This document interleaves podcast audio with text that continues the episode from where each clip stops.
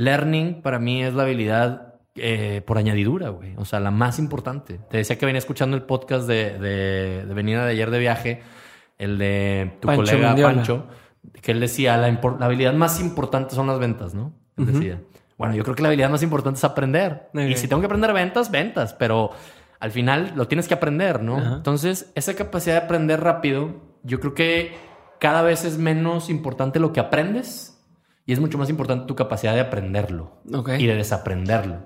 Y ahí es donde está, creo que el meollo del asunto, donde me clavé. A ver, ¿qué chingado significa eso, güey?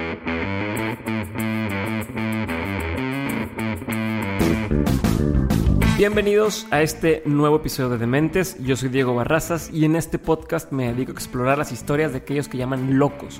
Locos porque se han atrevido a crear su propio camino y que a pesar de los retos que se topan, están haciendo cosas chingonas. La idea es que al escuchar estas conversaciones puedas encontrar la inspiración, el aprendizaje, los tips y las herramientas que te ayuden a tomar decisiones en tu vida y dar el siguiente paso hacia adelante. Antes de presentarles a Diego, les recuerdo que desde hoy 29 de octubre y hasta el sábado 10 de noviembre tendremos un giveaway masivo, un giveaway nunca antes visto en Dementes, donde van a poder ganar muchísimas cosas chingonas.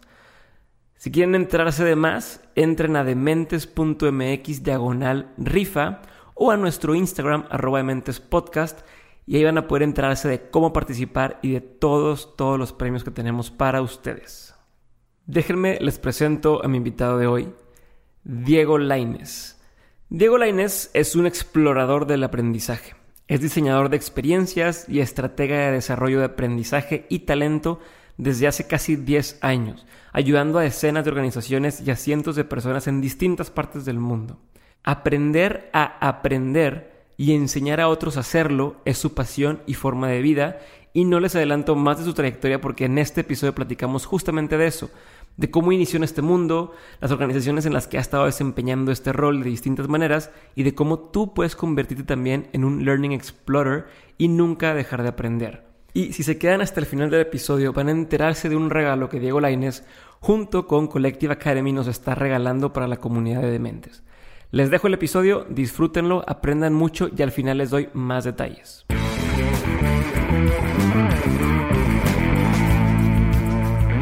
Pues Diego, bienvenido. Gracias. Tocayo, a este siguiente episodio de Mentes. Ya me tocó estar en el tuyo alguna vez. Eh, espero que no haya sido mucha vergüenza. No, ¿cómo nunca, crees? nunca lo he vuelto a escuchar. La verdad es ¿No? que nunca lo he vuelto a escuchar. Ha Escuché un muy- pedacito y pues no, mi voz y dije, no, ni madres. Ah, muy buen feedback. La verdad es que estuvo perrón. Yo también lo disfruté un chorro. Y sí, la, la gente que lo ha escuchado siempre... me- lo- o sea, mucha gente me ha dicho ese episodio y... Era la primera vez que me tocaba grabar, o sea, Que te del otro lado, ajá, y entonces se siente bien extraño, güey. sí. Este, espero que no te vas a sentir tan raro yo a ti hoy. No, yo también, pues fuera de otro donde Gaby Mitri me invitó a Ajá. su podcast, yo también es la, segunda vez entonces que Va, entonces, ténganos paciencia. Sí. Este, ahorita trabajas en Metalsa, encargado de todo el tema de Learning and Development. Ya empezó, estuviste en Cemex, si no me equivoco, Sí. también en, en- en temas de, de aprendizaje. ¿Cuánto tiempo llevas ya metido en, en el tema de estar aprendiendo? Y nada más para, para contextualizar a la gente, ¿qué se hace como un encargado de Learning and Development en una empresa? Ok. Ah, está, Quiero empezar está como grande, por ahí. Está grande esa pregunta, Ajá. pero está chido. Y digo, para aclarar ahorita, donde estoy yo, estoy como en, en Metalsa, como bien dices, como Learning and Development Global para un área, una de las muchas áreas que hay en Metalsa, pero un área muy importante para Metalsa, que es el área de operaciones. Y ahorita Ok. te platico un poquito más de eso. Pero sí, yéndonos hacia atrás, eh, me- yo creo que este viaje empezó hace poco más de 10 años, cuando entré a la consultoría ¿En de Fort- Learning Forte Origen? Sí, en. Forte Origen, que literal, Forte Origen se dedica a hacer experiencias de aprendizaje a la medida para empresas, principalmente empresas grandes, que es donde un esfuerzo hablando de qué se hace en un área de Learning and Development, pues donde un esfuerzo, un esfuerzo tailor-made, un curso tailor-made, hace sentido por la cantidad de gente en quien lo vas a devengar, ¿no? Que ese Ok. es mucho de los temas. eh, luego, por más que quisiéramos trabajar con pymes, está canijo, porque si vas a meterle a un- Claro. una lana grande a un proyecto para devengarlo en 20 personas, pues el costo por persona es muy alto, ¿no? Entonces, eh, de, de- Sí, o sea, hay el esfuerzo, el esfuerzo por crearlo es el mismo, nada más que. Sí, el costo por participante se dispara muy Claro. ¿no? Y además, bueno, a lo mejor no necesitas un tailor made. Si eres una empresa todavía tan pequeña, te sirve mucho lo que está allá afuera, ¿no? Ajá.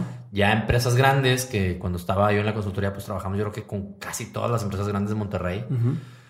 Eh, fue donde empezó mi viaje y empezó de una manera, pues, este, eh, una coincidencia, ¿no? Vamos a decirlo así. O sea, yo venía regresando la maestría, había, siempre en mi casa había habido mucho tema de learning, la familia, mis papás son maestros, mi carnal también. Y fui a caer ahí sin saber que existía esta profesión, ¿no? Vamos a decirlo así. Y estuve ocho años, un poquito menos de ocho años, Ujú. eh, en Forte Origen. Desde empecé, pues, de diseñador instruccional, que es literal el paso número uno, ¿no? Saber qué Tema significa- 1 y dividir, Sí, tema sí, sí. 2, etcétera, ¿no? Literal, el, el ADI famoso, o sea, la- la- el la proceso de diseño instruccional. Y desde eso ahí empezar a hacer tus objetivos instruccionales, storyboards, entenderle al PowerPoint, o sea, hasta hacer un piloto de un curso. Mi primer curso fue un tema de seguridad industrial de espacios confinados eh, para Cemex, ¿no? Fue Ok. mi primer cliente, ¿no? Y, y fue uno que hice yo pues, de 0 a 100, vamos a decirlo, ¿no? Con Ujú. mis pocos skills de PowerPoint, que quedara bonito por lo menos. Y de ahí, pues, Forte Origen pasó por un proceso, yo fui el empleado número uno, el empleado número dos, ¿no? Vamos a Ujú. decirlo así, ¿no? Después de mi jefe, este, que había trabajado mucho por, en un, en un esquema de, de contratar por proyecto. Y, y empieza Forte Origen a crecer a partir de que, de que llegué yo y otras contrataciones y ya con un esquema más de, de queremos crecer. Perdonen por ese ruidito, estamos en WeWork en Monterrey y están adecuando todas las áreas. Esperemos que no se mantenga durante todo el tiempo. ¿Le damos? Sí, le damos. Bueno, bien. Entonces te decía, pasé muy rápido de, de- de- de ser un diseñador instruccional a ser un project manager y luego a, pues a crecer la empresa, ¿no? O sea, literal como una startup y, y padrísimo, un viaje increíble y aprendí mucho de cómo hacer proyectos de diseño, de experiencias de aprendizaje y porque hacia allá sé que va la conversación, también pasó algo, lo aprendí a base de madrazos, güey. O sea, ¿Qué te iba a decir? Es muy difícil. Oye, voy a estudiar para dedicarme a. No existe. O sea, no existe. está la, la, la, la, la educación en. o la, la carrera para ser eh, educador o, maestro, o- además, en una escuela o en un tema así, pero en una empresa. O sea, existe esa carrera en Estados Unidos y probablemente en, en algunas partes de Europa. En México y América Latina no existe un tema que digas, ah, estudiar la carrera de diseño de experiencias o de aprendizaje o diseño de, de learning o como lo quieras llamar, diseño instruccional. Muchas veces es gente que llega por accidente, estudia RH y lo ponen a dar Pues esas como cosas. RH, ¿Verdad? mucha gente llega por accidente RH en general, ¿no? exacto. Entonces, yo te digo, no sabía que eso existía y, y esta, la verdad es que eh, estoy muy agradecido por haber caído ahí. O sea, lo veo hacia atrás y digo, que, que- que- pues qué buena coincidencia, ¿no? O sea, no, no lo pude haber planeado porque es un área que te permite esa, esa vena creativa y esa vena artística y esa vena de pasión porque los demás hagan mejor su trabajo pues este es un área que te permite detonarlo o explotarlo más bien. Entonces te digo, esos años ahí fueron los que realmente forjaron mi carrera. O sea, realmente ahí aprendí lo que es el, la parte pura del diseño instruccional, parte- lo que cuesta realmente hacer un proyecto, recorriendo cada una de las fases del proceso hasta que realmente encuentras qué es lo que tienes que diseñar y no, no PowerPoints, ¿no? O sea, y yo creo que muy poca gente, ahorita me estoy dando cuenta bien cañón, Diego, muy, muy, muy poca gente sabe hacer eso. O sea, yo estoy teniendo un problema de reclutamiento, estamos teniendo, y, y la gente viene y me dice, oye, necesito un buen DI, necesito un buen project manager que le sepa. ¿Qué es un DI? Un diseñador instruccional. Ah, ajá. Un buen project manager que sepa de 0 a 100 eh, un proceso de, de diseño, experiencia, aprendizaje. Y no es por nada, pero Tacanijo no hay. O sea, poca- pocas empresas como Forte Origen, ¿no? O sea, Ujú. honor a quien honor merece. Los proyectos ahí, un poquito haciendo el símil con Design Thinking, que todo el mundo dice que le sabe, pero correr un proyecto de Design Thinking pueden ser ocho meses, un año, seis meses. O sea, si lo recorres bien, ¿no? Si Claro. no, nomás haces post-its en las paredes. Sí, sí, sí. Todo el mundo le gusta la parte padre, la parte bonita, pero. Hacer un curso es lo mismo. O sea, todo el mundo te dice que sabe hacer cursos porque creen que hacer cursos es hacer un PowerPoint. Acá en Forte Origen éramos muy testarudos en el, en el tema de vamos a recorrer el proceso bien. La etapa de análisis es la más importante y puede durar dos meses. Entonces, que para que los clientes te entendieran que durante dos meses no iban a ver un solo slide, esa era la batalla más fuerte. Y, y la que cuando la ganabas, era lo que nos, eh, nos daba la recompra, porque se daban cuenta de que lo que pues es hacíamos que acá. todo el mundo en las empresas quiere, quiere como que ya, para hoy. Quiero una solución para hoy, Sí. pero entonces se terminan quedando con la solución, pues la, la mocha. Es como cuando les dicen, oye, necesitamos esto, creo que hasta lo platiqué en tu podcast, se me hace. Cuando dice los baños. no, los valores, por ejemplo, Ah, ya. que las empresas dicen, quiero cambiar mis valores porque sí, porque vamos a hacer una nueva cultura y quiero cambiarlos porque se me antojó. Entonces, ¿qué hacen? Contratar una agencia de branding o, o algo así para que les diseñen sus valores y, y les diseñen, ok, vamos a hacer estos ocho valores porque en todas las empresas usan ocho valores y son ocho valores que suenan bonito. Honestidad, eh, transformación, innovación, eh, ¿cómo le llaman esto ahora que está muy de moda? Transparencia, eh, eh, igual, no igualdad, este, mm, inclusión. Ah, sí. que, ah, con madre, tenemos esos valores, pero pues son de dientes para afuera porque no hay una base real o no hay un análisis de entender, a ver, ¿qué es lo que realmente está sucediendo en la empresa? ¿Cuáles son los valores que realmente se están viviendo y que, y que queremos que se mantengan y cuáles son los que están viendo que no nos encantan? Y ahora sí, esos, pues los, los buscamos favorecer o como, como este, mm, como condicionar positivamente de, oye, la gente que sí hace ese valor, muy bien, ese es un valor que los que queremos y los que no, no. En lugar de inventarte valores a lo Claro. güey y decir, ah, estos son mis nuevos valores, eh, eh. pero sigo contratando gente que no los tiene y tratar de, de que se mantenga pues puro pedo. ¿Es el on the shelf o el, el tailor made? ¿no? Ajá. O sea, es un Y es poco lo donde que tú- tú dices. tú o sea, hablas del análisis, de Exacto. entender. O sea, un tailor made, claro, es un proyecto más caro que pues contrátate el curso del tech, güey. Porque ese ya está hecho.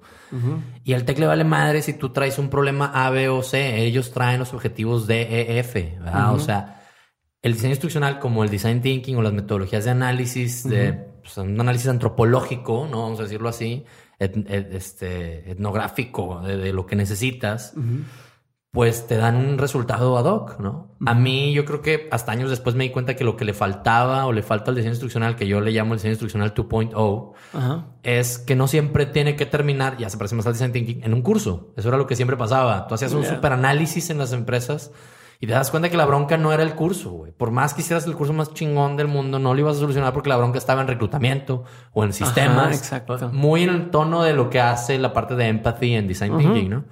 Pero yo design thinking no lo conocía hasta prácticamente cuando me salí, un año antes de salirme de Forte Origen fue que empecé a escuchar de eso, ¿no? Ya. 2013 más o menos empecé por primera vez a escuchar de design thinking. 2013 y ahorita todo así medio En- de moda. y hay gente que apenas lo está cañón. escuchando y dices, qué mamada. Entonces, esa fue mi, mi carrera. y Yo, yo creo que eso le llamo los basics. Y, y lo perdón, me- perdón que te interrumpa, dale. pero si la gente que está escuchando aquí todavía no tiene ni idea de qué es design thinking, por favor, googleenlo, vean un video en YouTube y demás.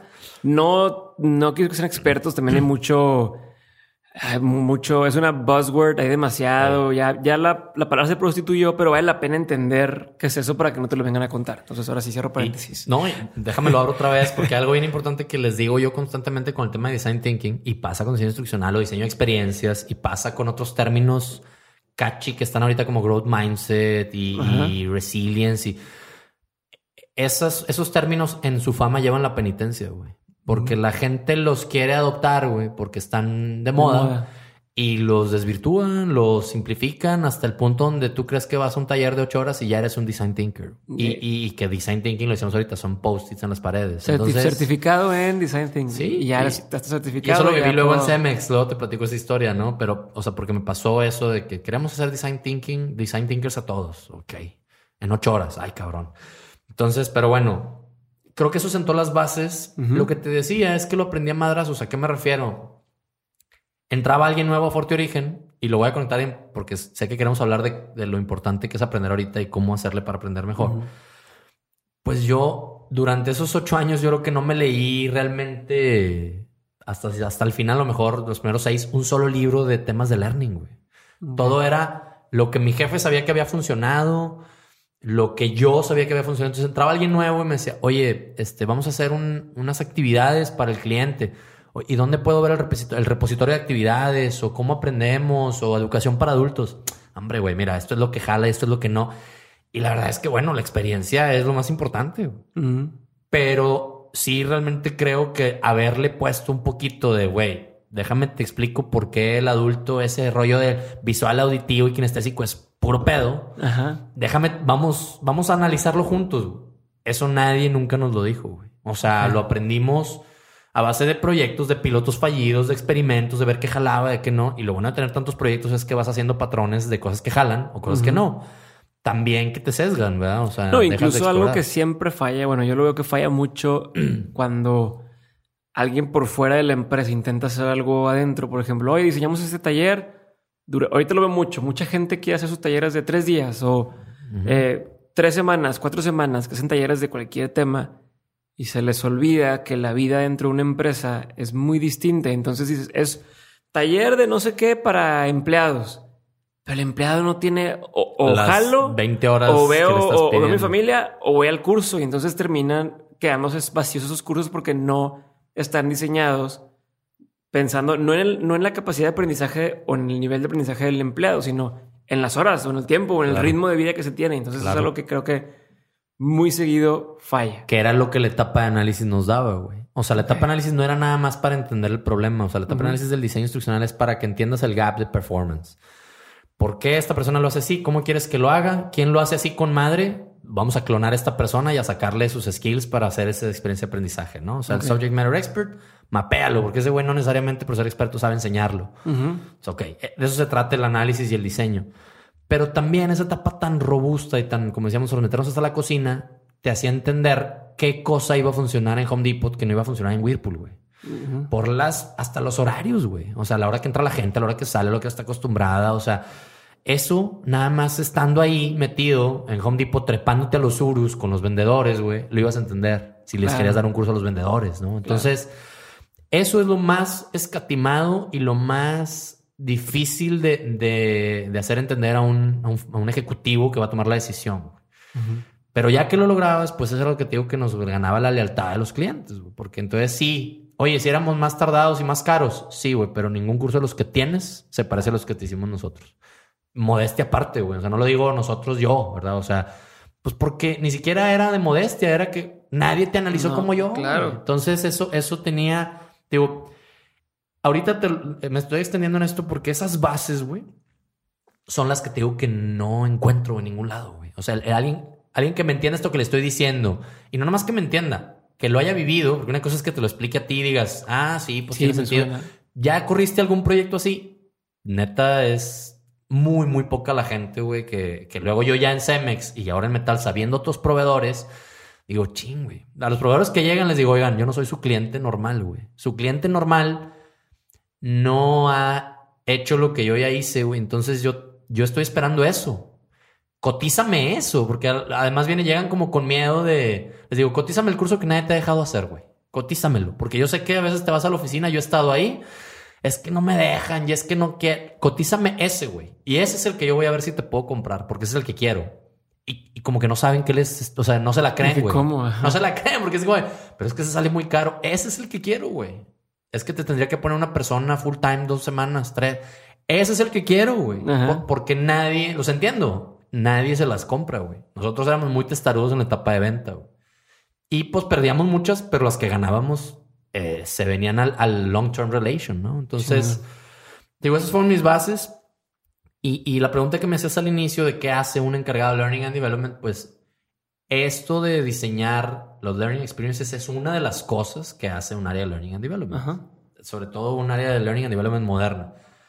Que fue mi brinco a Cemex, ¿no? O sea, después de ocho años allá, ya como project manager, estaba casi como, digamos, gerente general de la oficina. y, y, estaba haciendo muchas cosas padres, pero había perdido un poco ese, esa conexión con, con los proyectos, con la parte de diseño, que es una cosa que me, me gustaba mucho me invitan a Cemex a crear la universidad corporativa Cemex a nivel global. Que, pues, en ese momento, yo, Cemex fue mi primer cliente, como te dije hace rato, y durante años trabajé con Cemex. Los ocho años prácticamente siempre traje proyectos con Cemex, o como project manager, o por lo menos ahí tocando base.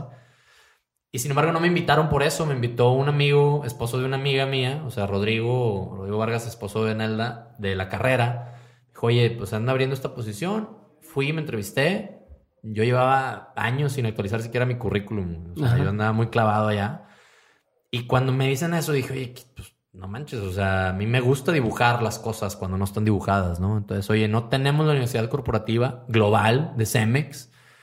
oye, Pues sí, ciertamente nosotros hemos trabajado con... Cemex, para, los que nos escuchen de, otro lado, Cemex es una de las, de las cementeras más importantes, yo creo que a nivel mundial ya. Sí, la tercera más grande a nivel mundial, este, con 40 mil empleados alrededor del mundo. Entonces, al ver eso dije, no, esta es una oportunidad de oro, güey. O sea, como le decía el otro día a Abraham González, que lo conozco, le digo, oye, güey, yo estoy bien contento de ser un founding father de Cemex University, güey. Y en ese momento fue él también el, el, el, como un segundo aire, ¿no? Decir, oye, voy a dibujar esto, güey, no existe, ¿no? Y yo ya llevaba un poco, pues perdí un par de años, ya ahora sí clavándome, como te digo, en, en cómo aprendemos, ya leyendo, ya hablando, ya leyendo de universidades corporativas, o sea, ampliando mi cabeza qué puede hacer un, un área de learning and development, claro. ¿no? Pensando en que en Fuerte Origen ofreciéramos otras cosas, además de lo que ya ofrecíamos. Entonces me vino como niño al dedo, entro a Cemex hace dos años, ocho meses, hace casi tres años, en octubre del 2015. Y fueron, e, e, eso que estuve haciendo en Cemex, estuve igual como Learning Specialist Senior, ¿no? Creando la universidad, porque lo único que había era un programa que había sido muy exitoso de, comercial a nivel global y queríamos replicar más o menos lo del éxito, pero ya con estrategia. Entonces fueron, te digo, dos años y medio en Cemex que nos pusimos literal a dibujar lo que era una universidad corporativa, ¿no? La universidad corporativa global. Todavía no, e, esa era una de, los, de las piernas de Learning and Development global, ¿no? Que ahorita me decías que qué hace un área de Learning and Development. Lo que yo he encontrado que normalmente hace son unas tres, cuatro cosas. Una muy importante es toda la parte de Learning, Corporate University. Otra, los programas de liderazgo normalmente a nivel global, se gestionan a través de Learning para los high potentials. Otra hace también temas de las plataformas, eh, normalmente plataformas de aprendizaje, pero también se gestiona comúnmente desde ahí todo lo que es performance, ¿no? O sea, todo lo que son los performance reviews, las cuatro conversaciones, todo ese rollo que pueden, podemos aquí pasarnos horas discutiendo si está bien o no o que las áreas de oportunidad, pero también se hace desde ahí. Y también muchas veces ahí adentro está cultura. No necesariamente debería estarlo ahí, pero también ahí está. Son como las cosas comunes que yo veo que hacen, ¿no? Hay algunas otras áreas donde, donde, no necesariamente están así, pero podría decirse que un área de learning and development podría encargarse de todo eso que te acabo de decir. Ok. Entonces, esos dos años en Cemex creando una universidad corporativa, programas a nivel global, y realmente nos clavamos con... tuvimos la ventaja, y esa es la diferencia de cómo estoy ahorita en Metalsa, digamos, o sea, de que no había nada, no había ningún legacy, güey. Entonces, pues, ¿qué quieres dibujar? Y dibújalo para el 2016, güey. O sea, claro. no tienes nada que rediseñar, es más bien diseña. Entonces, eso nos permitió meter muchos temas de innovación, tecnología, en Cemex nos dejaron dibujar lo que teníamos que hacer. Entonces no teníamos ningún legacy. Eso nos permitió meternos a, diseñar una universidad para, para, el día de hoy, ¿no? Entonces empezamos a cuestionar la manera en que un e-learning realmente funciona, como no, si la plataforma, el LMS que teníamos era el adecuado o no. Empezamos a ver proveedores, empezamos a platicar con gente de Estados Unidos, de Silicon Valley. O sea, la verdad es que estuvo a toda madre que nos dieran ese, ese, ese campo abierto y, y seguir diseñando experiencias este, tradicionales, pero fregonas, ¿no? O sea, yo siempre digo que también se puede innovar en lo tradicional. O sea, la innovación no es nada más este, el último grito de la tecnología, ¿no? Entonces, en ese sentido, hicimos, creo que algo muy, muy destacable es que hicimos el primer MOOC que yo he hecho realmente. Que es, un, MOOC? Un MOOC es un Massive Open Online Course, ¿no? Todo lo que es Coursera, EDX, todas las... Udemy. Udemy, etcétera. son, son las esos cursos que ves ahí en línea, que hay unos super pinches y hay unos increíbles, o sea, métete a masterclass, ¿no? Y entonces toma las clases del, como la que tengo yo de Steve Martin de comedia. Y eh, eh, hay de MOOCs a MOOCs, ¿no? Lo que hicimos ahí sí fue para mí revolucionario, no he visto que nunca me ha tocado hacerlo ni he visto que mucha gente lo haga de literal traerte creadores, este, creativos, directores, actores, o sea, y hacer un, un curso desde cero una producción de un MOOC, ¿no? Que eso es también lo que a lo mejor no ha permitido que los MOOCs levanten tanto porque son caros. Las universidades son caros hacerlos, ¿no? Y también el completion rate que tienen, etcétera, ¿no? Pero, pero te digo, hicimos muchas cosas muy padres y le dimos forma que era lo que queríamos, basándonos en una en un plan a, mediano plazo, ¿no? Ya ni siquiera planear a tan largo plazo. pero se combinó muy padre con la transformación digital de Cemex, que estaba empezando en ese entonces. O sea, en 2015 literal acabamos de declarar en Cemex que transformación digital, whatever that freaking means, ¿no? Porque todo el mundo lo dice. Para Cemex era muy claro, transformar la experiencia del cliente. Ah, podríamos decir que si estuvo bien o no, que yo siempre abogaba de que, oye, pero también hay que transformarnos adentro, porque si no es el farol de la calle y etcétera, etcétera. Pero quisimos, nos pudimos poner a la altura con la excusa de eso, decir, bueno, entonces vamos a hacer una universidad corporativa a la altura de una transformación digital, ¿no? Hicimos la Digital Academy, eh, teníamos, estamos divididos como en academias, puros programas globales, de alcance global, todo en inglés. Chingón. La verdad es que fue una gran, gran, gran experiencia, ¿no? Y a partir de enero de este año, sí, me buscaron de Metalsa, que es otro grupo grande, para los que nos escuchan fuera de México, como dices tú. Este. Aunque me este, riendo, hay un chingo de gente no, que nos no, escucha. No, no, Saludos Guatemala, saludos a Perú, eh, Colombia, El Salvador. Saludos, España saludos. raza. No, me estaba riendo porque no, existiera. Ah, no, güey, sino porque yo, o sea, me da risa porque pues sí, o sea, tienes que pensar así y, y, yo no lo hago en mi podcast, nunca estoy pensando en eso. Y, es, y entonces Metalsa, que es uno de los grupos eh, grandes de Monterrey y de México, ¿no? Es líder en la industria del desarrollo de, de, partes automotrices, principalmente los chasis, ¿no? O los frames. Y una empresa grandísima también, 14 mil empleados alrededor del mundo y ellos están también empezando su transformación digital y empezando a repensar en cómo hacen las cosas y una de ellas es rediseñar la universidad corporativa y específicamente a mí me traen para la parte de, de liderar esa, ese, pues ese rediseño o seguir haciendo bien las cosas y mejor aún para el área de operaciones, ¿no? que es donde estoy ahorita. Entonces, esa es como mi carrera profesional. En paralelo, que creo que es lo otro que que se enfoca más a lo que podemos ahorita hablar de, aprendizaje, es que como que tuve una metacognición de mi profesión. Por ahí del, del, 2015 también me di cuenta de eso que te decía de que, güey, no sé, la neta es que todo es así como a, prueba y error y muy, muy práctico, ¿sí? Y entonces decidí a clavarme un poquito más a cómo aprendemos. ¿Cómo aprendemos? O sea, realmente para no nada más hacerle así como el el, el 100 veces ya me pasó y entonces ya sé qué es lo que, lo que debo de hacer.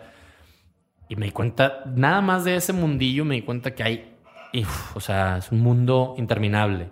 Ya no se diga del mundo de la información y del aprendizaje. No tuve como esa salida de la Matrix de decir, wow, aquí hay mucho que aprender, no nomás en mi profesión, en el mundo y o sea, por más que me pasara leyendo, investigando 24 horas al día, terminaré leyendo un .0001% de lo que hay, ¿no? Okay. Y eso te puede o factopear o motivar, ¿no? O las dos. Y yo creo que me pasó un poco las dos. Y que eso, de, de hecho, por ahí es donde quiero que, que nos vayamos ahorita. Sí. De, en todo este tiempo que llevas, 10 años que llevas dedicándote a, al tema de la educación o el training y demás en las empresas, ¿qué es lo que has aprendido o cuáles serían así algunos de los aprendizajes?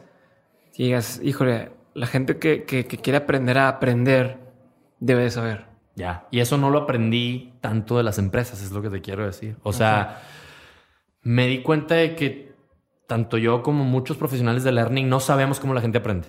O sea, sabemos lo que la conferencia X o la Y de aquí de México o los proveedores X o Y te dicen que es, pero no realmente, ¿cómo te defiendes si no sabes, no? O sea, entonces eso, por eso empezó Dare to Learn, ¿no? O sea, decir, oye, a ver, güey, ¿qué onda con cómo aprendemos y qué es lo más importante? Y, y empezó por muchas cosas, pero en eso se ha convertido, ¿no? O sea, en, en cómo aprendemos cómo aprendemos mejor. ¿Y, ¿Y por qué Dare to Learn? Porque atrévete a aprender, güey. Porque ya que te atreves, está cañón, güey. O sea, sí es un compromiso. Y sí es darte cuenta de eso que te digo de...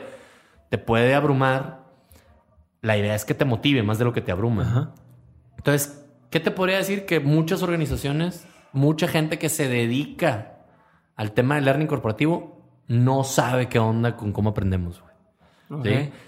Y además, algo que también es como mi, mi leitmotiv o el leitmotiv de Dare to Learn o el mojo, es que esto no es nada más de una, la profesión de learning. Cualquiera que quiera destacar en la profesión que sea, learning para mí es la habilidad eh, por añadidura, güey. O sea, la más importante. Ah, te decía que venía escuchando el podcast de, de, de venida de ayer de viaje, el de tu colega Pancho. que él decía, la, la habilidad más importante son las ventas, ¿no? Él decía. Bueno, yo creo que la habilidad más importante es aprender. Y si tengo que aprender ventas, ventas, pero al final lo tienes que aprender, ¿no? Entonces, esa capacidad de aprender rápido, yo creo que cada vez es menos importante lo que aprendes y es mucho más importante tu capacidad de aprenderlo Ok. y de desaprenderlo. Y ahí es donde está, creo que el meollo del asunto donde me clavé. A ver, ¿qué chingado significa eso, güey?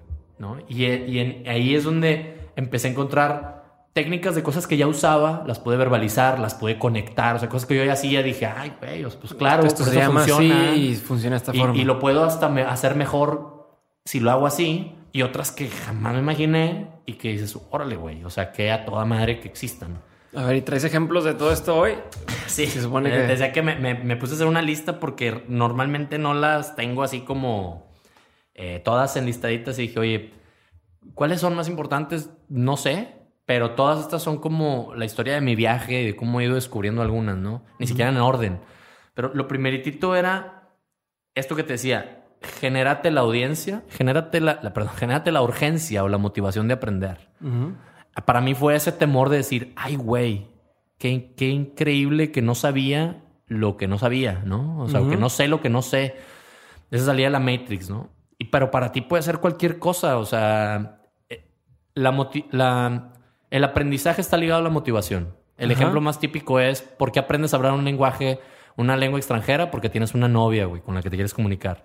Ese es el ejemplo más típico. Aplica para todo, güey. O sea, sí, sí puedes querer aprender este coding, pero si nunca lo vas a usar o no tienes una ¿Para opción para usarlo, te vas a tardar dos años lo que alguien se va a tardar dos meses, güey. Entonces, pues genérate la motivación. A lo mejor no la tienes, pero la puedes generar y eso no es nada más de learning. O sea, genérate algo, un milestone, que esa es la otra de las cosas que aprendí.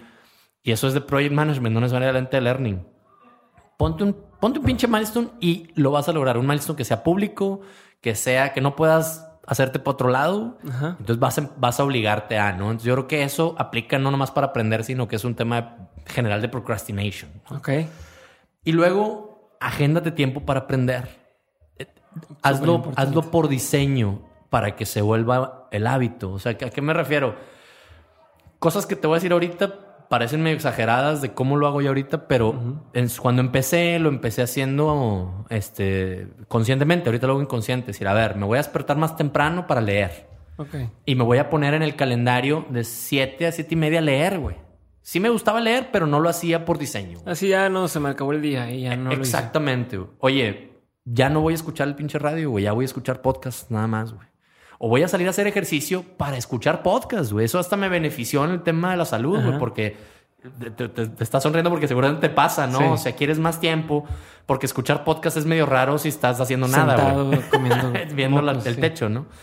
Entonces descubrí los podcasts también, o sea, y, y fue eso una parte de la motivación también, decir, ah, mira, aquí hay una nueva fuente fácil de consumo.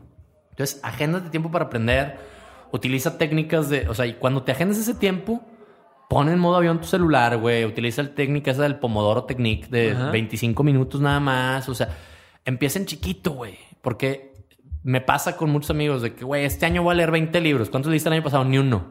Cabrón, lee uno, güey. Sí, lee sí, uno. O sea, te hace más ilusión decir que vas a leer 20 que realmente leer uno. Y esa es una pinche incongruencia, güey. Claro. En la, en la que caemos todos, ¿no? Pero eh, eso también me di cuenta.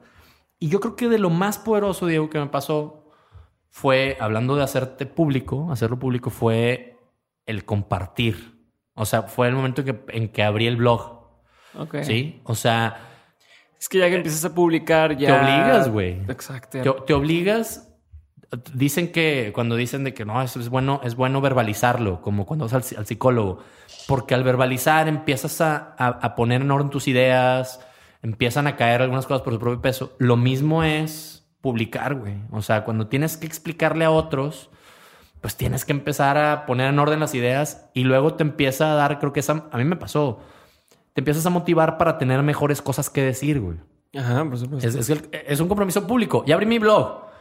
Pero si pues nunca lo alimentas, pues vale madre. O sea, pero si te comprometes y la gente te, te lo empieza, oye, estuvo chido. Eso empezó sigue a pasar a mí. Yo claro. cuando, cuando abrimos de mentes, mucho era porque decías, es que, es que he escuchado demasiado de este tipo de cosas o conozco ese tipo de temas y me gustaría que la gente los empezara a escuchar.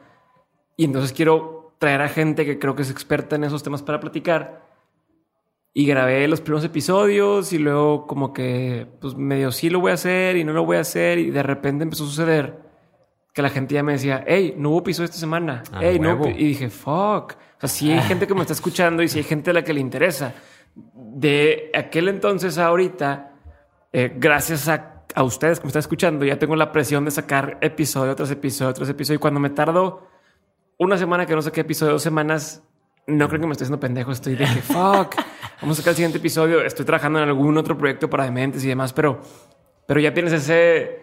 Ya hay más gente que está esperando eso, no nada más tú, y entonces se vuelve mucho más motivante o motivador el, el aprender y el, y el transmitir lo que estás aprendiendo. Totalmente. Y, y yo creo que eso es, o sea, oye, bloguea, abre tu podcast. Eh, eh, Yo me activé mucho en LinkedIn, sé que quieres que hablemos de eso, ahorita lo hablamos, o sea, y entonces quería, o sea, por un lado tenía muchas cosas que decir, sentía que tenía muchas cosas que decir, siempre me gustó escribir y siempre me ha gustado platicar de estas cosas y apasionarme por esto. Y por otro, pues se volvió un círculo virtuoso, güey, al momento en el que, ay, güey, oye, mañana quiero publicar porque pues tengo algo que decir, pero no lo tengo completamente claro, déjame investigo y, y se volvió virtuoso ese rollo. güey. Y lo otro que tú dices, esa es otra técnica que tenía por aquí, pues rodeate de gente chingona. Ujú. O sea, el, el típico eres el promedio de la gente a la que te rodeas. Rodeate de gente con madre. ¿Cómo era rodearte de gente chingona? Pues abriendo un podcast, güey. O sea, chingona de lo que a mí me interesa, ¿no? Claro. Oye, por ahí he escuchado, o sea, y es verdad. Muy poca gente este, te va a decir que no a una entrevista, güey. O sea, es, es un, es un, es un, eh, ¿cómo se dice? Eh, Es un cumplido para la persona y además, pues si tiene algo que decir, quiere decirlo, ¿no? Entonces esa fue una manera muy en sintonía. Yo ya traía la idea de lo descubrí tu podcast, que creo que fue de los primeros que realmente dije, ay, güey, hay más gente en México haciendo algo como lo que yo quería hacer. Ajá. Yo había empezado a grabar cuando descubrí tu podcast y, y igual que tú, yo grabé los primeros tres episodios Ujú. porque lo dije, yo quiero vacaciones, güey. Claro, y claro, ahorita es claro. lo que justamente donde estoy, ¿no? En, chin, segunda temporada o le sigo ahí cada, cada que se pueda, estoy decidiendo eso, pero me pasó eso y yo creo que esa es otra técnica súper importante, o sea, sharing, eh, eh, algo, es Jim Quick el que dice que Ajá. también, creo que lo conoces, güey, que dice, when you teach it, you get to learn it twice. Exacto. Entonces esto es igual, cuando lo escribes para alguien más, cuando lo pones en un post, cuando lo pones en un, en un episodio en podcast, lo estás aprendiendo tú también. Es un jale egoísta. Yo siempre digo, güey, es súper egoísta este rollo, güey. Claro. Porque sí, aunque se oiga medio mametas, pero es verdad, el que está sacando mejor provecho soy yo, güey. Ay, así como medio humilde, pero a la vez también egoísta, decir, güey, yo soy el que traigo la fortuna de haber compartido todas esas ideas con esas, estas personas. El que tiene que a la hora de publicar, pues lo tengo mucho más claro yo que cualquiera que me lea, porque yo lo tuve que escribir, güey. Claro. Entonces, esa es otra técnica que sí, definitivamente me, me funcionó. O sea, ya vamos. em, encontré una motivación. Sí, O sea, encontrar lo que te motive a hacerlo y, y tal. eh, tangibilizar las metas o decir, voy a hacer ponte un milestone. ajá, un milestone, una meta, voy a leer tanto, voy a aprender sobre esto en este tiempo. Agendarlo. Exacto. O separar bloques de tiempo en algún momento del día o la semana o lo que tú quieras. Literal. Y- y perdón, es, es que ese, ese punto es bien importante porque depende de qué tan organizado seas, güey. O sea, si nunca organizas nada, pues está cabrón. Pero si, si eres medio organizado, ponte la tarea de aquí voy a leer, voy a aprender. ¿verdad? O sea, sí, agendarlo. Agendarlo. eh, digo, para que se convierta en un hábito, igual y lo puedes linkear con otro hábito, ¿no? Así como, oye, Ándale. Este, siempre después de hacer esto hago tal cosa, o siempre que hago ejercicio escucho podcast y te vas así, o un audiolibro y demás. Eh, lo otro que me dijiste fue hacerlo público. Eh, en un blog, un podcast, compartirlo. Compartirlo para dos cosas. Uno es el compromiso que, te, que, te- que viene con compartir y que la gente te lo esté pidiendo y quiera más. Y lo segundo es que al enseñar aprendes el doble. Exactamente. Estamos, hasta ahí vamos bien. Sí. Y, y, y bueno, va junto con pegado el rodeate de gente chingona. Ah, se me estaba olvidando eso. en- no nomás los entrevistados, pues la gente que te empieza a seguir y te empieza a pedir cosas, esa gente es bien interesante, güey. Oye, y te empiezan a sugerir, eso es otra bien fregona. Está con madre. Te empiezas, Oye, ¿ya escuchaste esto que de lo que... O sea, ya te, te estás llenando de información chingona. Sí, O te sea, llega gente, la gente hizo su filtro de información y me dicen, oye, publicaste la vez pasada este newsletter de X cosas. Mira, yo descubrí este otro proyecto. Y dices, wow, yo no sé que ese proyecto existía. Y está eh, chingón. eh, te, te vuelves, o sea, es, es- te vuelves el hub de muchos, güey. Entonces te digo, es egoísta porque al final entre ellos se hablan menos de lo que hablan contigo. Entonces eso está con madre, ¿no? O sea, ahí a, través del podcast descubrí Blinkist, de, de empezar a publicar descubrí Blinkist, este, descubrí Quartz, o sea, aplicaciones que me fueron recomendando, libros, o sea, eso yo creo que es, es parte del círculo virtuoso. Otra cosa es apúntate a un reto, a un proyecto. O sea, es, eso a lo mejor sirve más para un área específica, pero ¿qué me pasó a mí con Design Thinking? Justo fue eso. Es decir, a ver, a mí ya me gustaba Design Thinking, ya me había tomado dos cursos, uno de Plus Acumen con IDEO y otro de, el de Coursera de la Universidad de Virginia. Ya me había leído un par de libros, traía ahí como el, temita. Había ido a un, uno de esos, este, como workshops de tres horas que hace el CEDIN. Y ya traía el tema. Y de repente fue que, oye, ahí en Cemex necesitamos a alguien.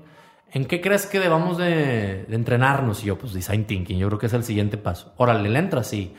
Pero cuando regreses tienes que enseñárselos a los demás. Sí, güey. O sea, va. Y entonces yo levanté la mano, o sea, levanta la mano, güey. Apúntate un proyecto, apúntate algo que te interese, que tenga accountability. Porque pues tenía que ir, güey, y regresar y aplicar y enseñar, güey.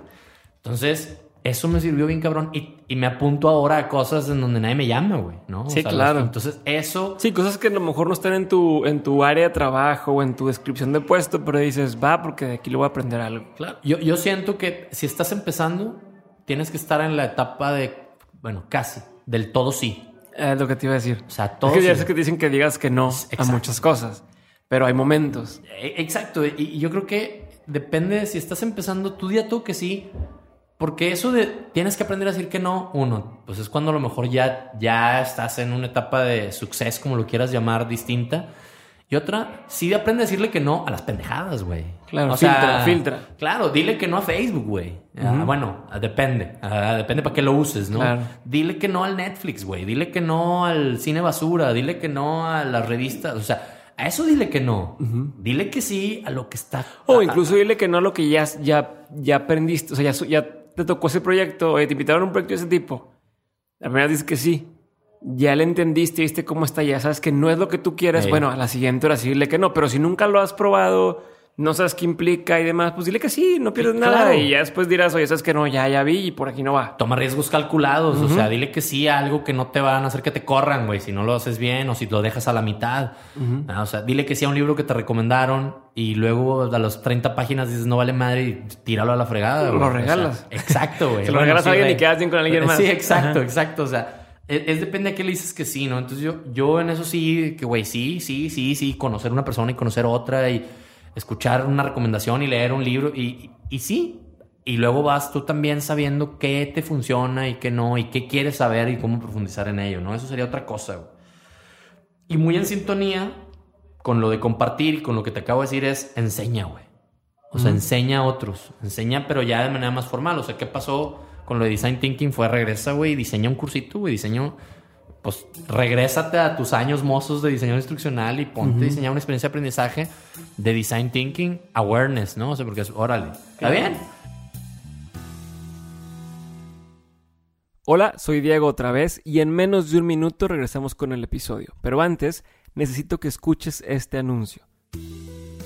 Estamos en la recta final del año y si estás buscando un empujón para lograr todo lo que te propusiste, te recomiendo que pruebes Hack y Rest, dos suplementos que a mí me han ayudado a ser mucho más productivo, entrar más rápido en estado de flow, conectar mejor las ideas cuando doy conferencias y en general a tener más energía hasta el final del día para poder dedicarle tiempo de calidad a mi esposa y a mis amigos. La marca se llama Nutrox y si entras a nutrox.com, n o o t r o x.com y te animas a comprar Hack y Rest antes del 31 de diciembre, obtén una rebaja del 20% en tu primer compra introduciendo el código de descuento de Mentes. E, esta es otra cosa que, vale la pena si estás en modo de aprendizaje. O sea, yo fui a, Toronto a un curso específico, pero yo ya había tomado lo, o sea, ya tenía cuatro o cinco visiones del mismo tema, güey. O sea, lo de IDEO, lo de la Universidad de Virginia, güey, lo, de, lo de Toronto Experience Point, lo de IBM que estaba metido en Cemex. Y otra, y, muy, muy de la mano, esta sí la escuché yo creo que en alguno de los de Tim Ferriss o podcast de, alguien, güey. me puse a investigar a los detractores del design thinking, güey. Ajá. Esa es una técnica que se las dejaría así, güey. Neta, no sabes el valor que te agrega cuando estás bien convencido de que algo está bien chingón y que es la mera neta. Googlea, güey, ¿por qué esto, que sea X o Y, no vale madre? Ajá. ¿Por qué las ventas este, directas no valen madre? ¿O por qué eh, crowdsourcing no vale madre? Y, y lo que encuentres ahí te va a agregar un valor, güey. Increíble porque vas a cuestionarte los paradigmas que traes, se te va a quitar el sesgo, pero además tienes, ya sabes cuál es el contraargumento de la gente contra lo que tú Ujú. quieres hacer, güey. Entonces también te balancea, ¿no? Entonces eso también lo hice mucho. Y eso, esa, digamos, esa... Contraste, sea. Sí, o sea, digamos, esos distintos puntos de vista los junté para desarrollar esta experiencia de aprendizaje, ¿no? O sea, aplicar otra vez, volver a, hacer como diseñador instruccional. Y, y, y sí, estuvo con madre diseñarla, pero realmente donde se afianzó mi... Dije, ya, ya me siento con un poco de mastery, vamos a decirlo así, a la hora de enseñarlo, güey. O sea, pues sí, güey, párate al frente y, y- y contesta preguntas y la madre, o sea, Claro. con Design Thinking me sirvió mucho lo que yo ya venía haciendo en, en diseño instruccional porque te digo que se parecen mucho las etapas, güey. Pero realmente hasta que dices, ah, cabrón, tengo que explicárselo a alguien, tengo que contestarle a la pregunta de alguien que me está yendo con cara de what cuando dije empathy y, y Sí, sí. extreme users y la madre. Ujú. A ver, güey, bájalo, bájalo, ¿va? Entonces, eso sería otra que yo diría, métele, ¿no? Y, y esto creo que ya lo dije, pero, pero si ya te sientes especialista en un área, o sea, como muchos de nosotros, o sea, a mi edad, pues ya llevas años trabajando 5, 10 o más años en un área. Oye, cuestionate esto que te decía al principio. ¿Ya te sabes los básicos de tu área, güey? O sea, ya, ya te pusiste a investigar de tu área. O sea, hay gente que está en, en finanzas y no sabe de blockchain, güey. O sea, o, o más bien está en blockchain, perdón, y no sabe de cómo funcionan las finanzas, güey. O sea, y entonces te especializas, eh, eres así como muy bueno en algo, pero, güey, léete un resumen de Adam Smith, güey. O sea, como vete un poquito a lo básico, que es lo que me pasó a mí con la neurociencia, güey. La neurociencia, el comportamiento, el behavioral economics, Claro. todo ese rollo que hubiera estado con madre a la par de mis ocho años de toma y daca, güey, irlo entendiendo porque me hubiera hecho mucho más fácil la venta de Ujú. lo que estoy haciendo y la aplicación de lo que estoy diciendo, que creo que es así, güey, pues ya lo podía haber, este, pues Con- moldeado, fundamentado, tui- tuiqueado para que fuera más poderoso y no dar tantos rodeos, güey. Entonces Claro. esa yo creo que es, en la, en la profesión en la que estés, güey, asegúrate que uno, sabes, sabes de los básicos y, y que no, no, y no te la crees de que ya te la sabes, güey. O Sí, sea, cuestionar cuestiones. exacto. Sí, sí, que, Que sigas aprendiendo, pues, ¿no? O sea, yo de learning, pues sigo metiéndome un chingo de contenido porque digo, esto de rollo no acaba, güey, ¿no? Sí, que a fin de cuentas el, el, el- el cuestionártelo también te hace ese, ese aprendizaje, pues es una forma de aprender. Totalmente. O sea, muy en sintonía con otra recomendación que daría ahorita, que es la reflexión, güey. O sea, la reflexión, y, y creo que la, la mejor analogía o el mejor ejemplo de reflexión es el sueño. O sea, le decía el otro día, ahora que estaba yendo a ver a algunos doctores, les decía a mis chavos ahí de mental, les digo, oye, güey, qué, qué- qué cagado, güey, que vas a ver a tres especialistas distintos y lo primero que te dicen los tres es cómo está comiendo, cómo está durmiendo. Claro. O sea, como que, ¿qué, güey? Y es lo primero que te dicen que hagas, güey. O sea, más allá de que te van a dar medicamento, tiene que mejorar su dieta y tiene que dormir mejor y no se estresa. Y la- O sea, realmente la solución está en lo que ya sabemos que hay que hacer, güey. ¿Sí? Entonces, igual, ¿por qué digo esto, güey? Porque el sueño, eh, por, por eso los gringos dicen el sleep on it. Let's sleep on it. Ajá, o bueno, o ajá, sí. con la almohada. Ajá. Hay cosas en nuestro cerebro que solamente funcionan cuando estamos dormidos. güey. Y eso te lo habrá dicho ya Novo cuando en sus entrevistas. Carlos no. y hay otras que nada más funcionan cuando hacemos ejercicio. Y hay otras cuando nada más estamos haciendo ocio. Y hay otras cuando nada más nos concentramos. O sea, esas conexiones neuronales, güey, dependen de la actividad, ¿no? Entonces, si quieres que todo tu cerebro esté jalando, tienes que hacer ese esas, esa serie de actividades by design, ¿no? Entonces, oye, güey, vete a dormir pensando en el problema que quieres resolver. No, no trates de resolverlo, nomás vete a dormir pensando en él, güey. Y seguramente al día siguiente, muy probablemente lo vas a, lo vas a tener más claro. güey. Lo mismo para aprendizaje, o sea, duerme bien, Ujú. Oye, l- este, la lectura previa o inmediatamente después de despertar, igual que la escritura, van a ser mucho más este, Ujú. ágiles, güey. Y, y te digo, eso lo conecto con la reflexión porque dormir es como la reflexión inconsciente, güey. Ajá. No nos damos tiempo de reflexionar, güey. no, o sea, eso es súper claro. Pa- como tú dices, cuestionártelo. Párate de repente en seco y di, a ver, güey, ¿por qué esto que estoy aprendiendo o esto que acabo de leer, dónde lo podría aplicar? O esto que me acaba de pasar, ¿qué aprendí de eso, güey? No lo hacemos. Vivimos al, todo el tiempo en chingo. El mejor ejemplo que tengo es hace, hace unos meses, digo, el mejor ejemplo reciente que tengo. Hace unos meses fuimos a una junta, mi jefa, un colega y yo a Saltillo, a la planta de Saltillo de Metalsa. Y salimos de una junta muy larga con mucho input, güey. Y medio confundidos de cuál había sido el resultado, güey. O sea, si, si nos había ido bien o no. Salimos así con cara de güey. Y la hora y media, dos horas que hicimos de Saltillo Monterrey, güey, pues no nos quedó de otra más que reflexionar acerca de la junta, güey. Sí, ¿qué nos dijeron? ¿Qué Que pasó? tú qué viste y le, oye, ¿por qué? Y conectar puntos y, y, y de repente había silencio, ¿no? En la camioneta y de repente, oye, es que yo creo. Llegamos con una claridad, güey, a Monterrey, güey, que dices, güey, las juntas importantes debería haber estos momentos después, güey. O sea, de, de reflexionar y entonces eso nos dio claridad, supimos, entendimos qué había pasado. Lo mismo pasa en un ejercicio individual, güey. No estamos acostumbrados a reflexionar. Entonces, la reflexión es una. No lo digo yo, lo dice la neurociencia, güey. O sea, darle tiempo al. Por eso te dicen que te despejes, ¿no? Claro. Entonces, esa es otra cosa que yo también recomendaría mucho que podemos hacer. Y otra, pues esta, yo no sé, esta, esta cruzada no me toca a mí nada más, ¿verdad? pero pues leer, güey. O sea, sé que está muy obvio, pero la raza no lee, güey. No lee, o sea, no leemos, ¿no? Y, y yo he ido, yo siempre he leído mucho desde chavillo por mis papás, y- pero tengo que al clavarte como en los basics de tu tema, me di cuenta de que hay unas maneras mucho mejores de leer de como yo leía, güey. Ok. O sea, a- había técnicas que me permitían leer, no nomás más rápido, sino con mejor comprensión, güey. Con una verdadera, co- corroborar que estaba entendiendo, conectar puntos, o sea, técnicas tan tontas como tomar notas, güey, de lo que estás leyendo, ¿no? O sea, ah, pues sí, pues sí, pero nadie lo hace, güey. O sea, tú realmente subrayas y luego subrayas todo como si se te fuera a quedar, Sí, ¿no? O sea, o, como si alguien fuera a ver que estás subrayando. Entonces, como para ah, que si alguien lo ve, que- si alguien vio que, que, que lo leí, para que vean que lo subrayé. Inclusive hay una técnica para subrayar, güey. De que, o sea, cierra el libro, lo que acaba- el, el episodio que acabas de terminar de leer, y lo ábrelo y ahora sí subraya. No subrayes mientras lees porque eso es una ilusión, güey, de que estás aprendiendo. O sea, realmente en la segunda lectura es cuando realmente subrayas lo que se te quedó, güey, o lo que no te acordaste, etcétera. Digo, te, puedo, te podría platicar la técnica tal cual, ¿no? Pero dije, no manches, güey. O sea, yo llevo años leyendo, casi muchos años leyendo ficción y más literatura, pero en cuanto entré al non-fiction, me hubiera encantado saber eso hace ocho años, güey, o más. Que empecé mis libros de non-fiction y más en inglés, güey, para decir, ay, güey, o sea, ahorita leo, no voy a decir que más, pero sí mejor, güey. Probablemente Ok. también más, pero sí mejor. O sea, técnicas como fractal reading, o sea, de, güey, lee por pedazos y, y con que entiendas el... Es como en, en el curso de Learning How to Learn, que viene un rompecabezas, ¿no? Ajá. Y, y a lo mejor a un rompecabezas, si tú lo armas y le faltan, un rompecabezas de 100 piezas, le faltan 20, no importa, ves lo que es la Sí, forma. sí, sí. Es lo mismo con los libros, güey. O sea, lee libros como lees revistas, güey, por partes y déjalo. Y, y si está pinche, olvídalo. Y él va a llegar en su momento cuando lo necesites. Y me gustó lo que me decías otra vez que platicamos, de lee lo que necesitas.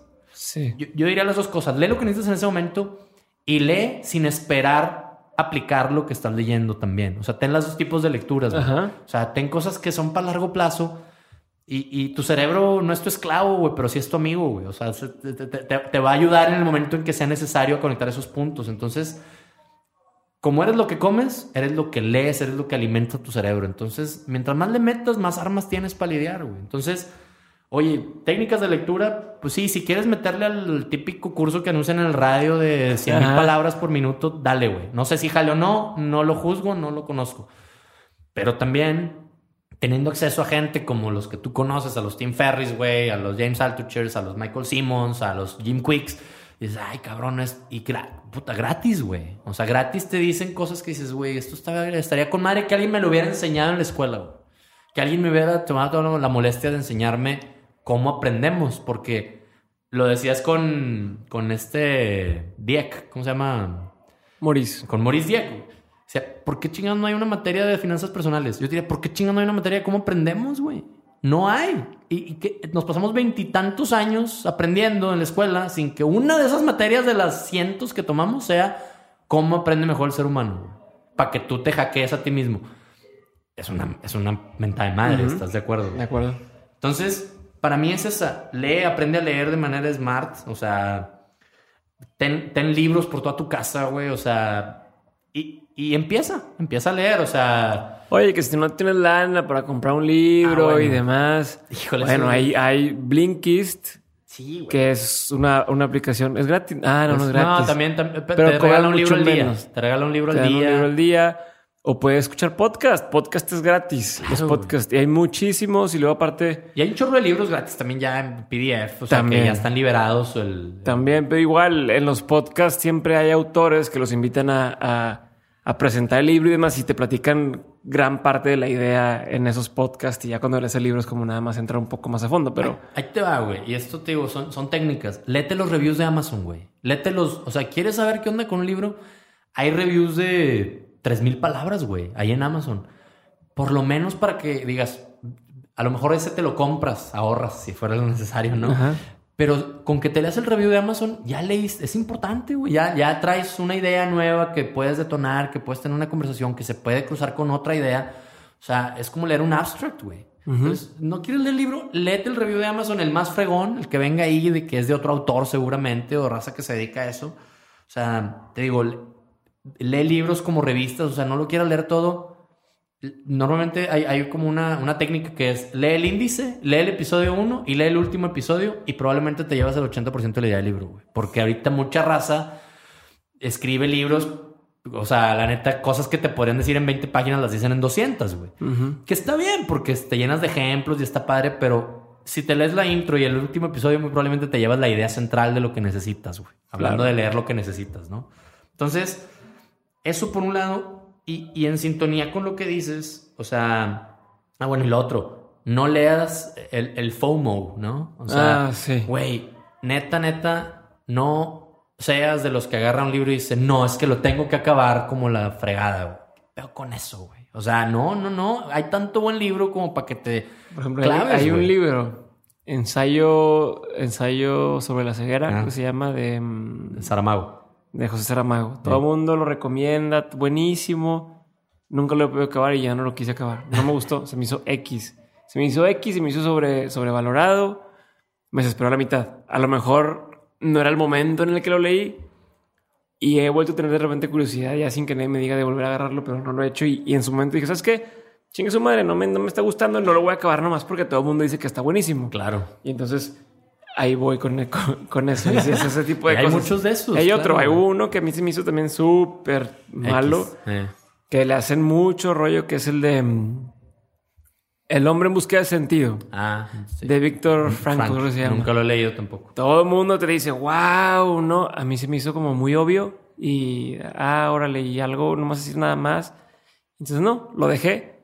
Este, o sea, sí lo, ese lo terminé porque está corto, pero igual pude haber no leído y, y no hubiera cambiado nada en mi vida. Perdón para los fans de esos libros Sí, y les acabo de hacer que va a pedazos a sus haber- ahí libros. va a haber este... Se vale que, que a quien le guste lo que quiera gustarle. A mí, no, no, no me llegaron. Y, y eso es lo importante, a ti, güey. O sea, lee lo que te guste a ti. O sea, batallamos tanto para que la gente lea, güey, como para que aparte sea un sacrificio güey, o una manda. Cabrón, échale ganas, güey. Encuentra lo que a ti te guste y por ahí dale. O sea, no importa lo que sea. Yo- Adrián Hernández lo decía, o sea, leer es como la primera vez que tomaste una cheve, güey, o un alcohol. No te gustó tanto, pero lo hiciste como por curiosidad y por... Porque sabías que había algo chido detrás de eso, güey.